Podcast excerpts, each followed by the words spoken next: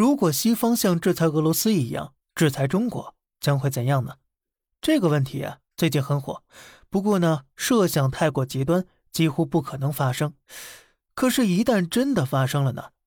今儿个咱们不讨论西方的损失，只从自身角度来推导结果，而结局或许比你想象中要舒适的多了。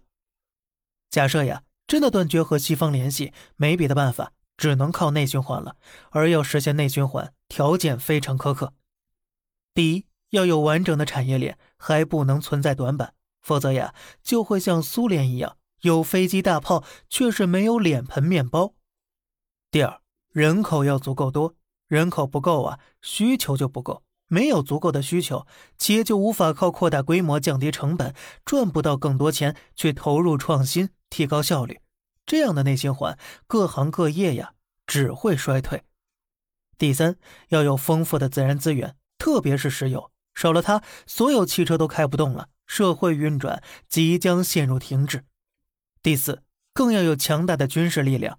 大清的闭关锁国也算是一种内循环，但是军事实力和外界出现代差时，就会被大炮轰开国门，内循环自动终结。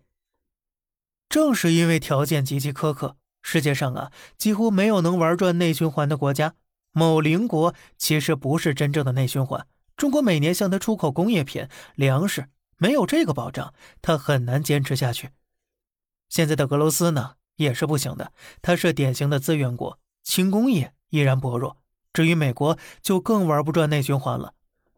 现在美国的服务业其 GDP 比重高达百分之八十以上。什么叫服务业？就是不产生实际的商品。不过好在呢，美元是世界货币，美国只需要付出一张纸，就能从各国人民手中换来实实在在的劳动成果。可是，如果他搞内循环，无法再靠美元在全世界去买买买，他怎么活呢？目前比较符合条件的其实是伊朗，有石油，有天然气，有比较完善的产业链，还有八千万的人口。但是它军事力量又不够强大，而我们呢，拥有地球上的全工业门类，虽然有的不够强，但是支撑社会正常运转还是没问题的。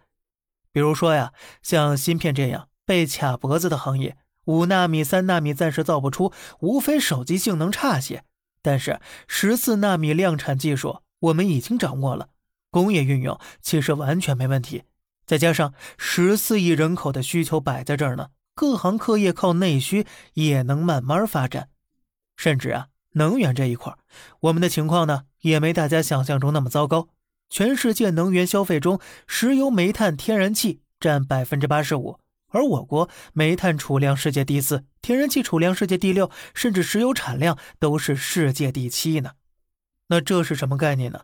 有时候比伊朗产量都高。这样的能源底子其实是十分强大的。只不过呢，因为人口太过庞大了，才显得捉襟见肘。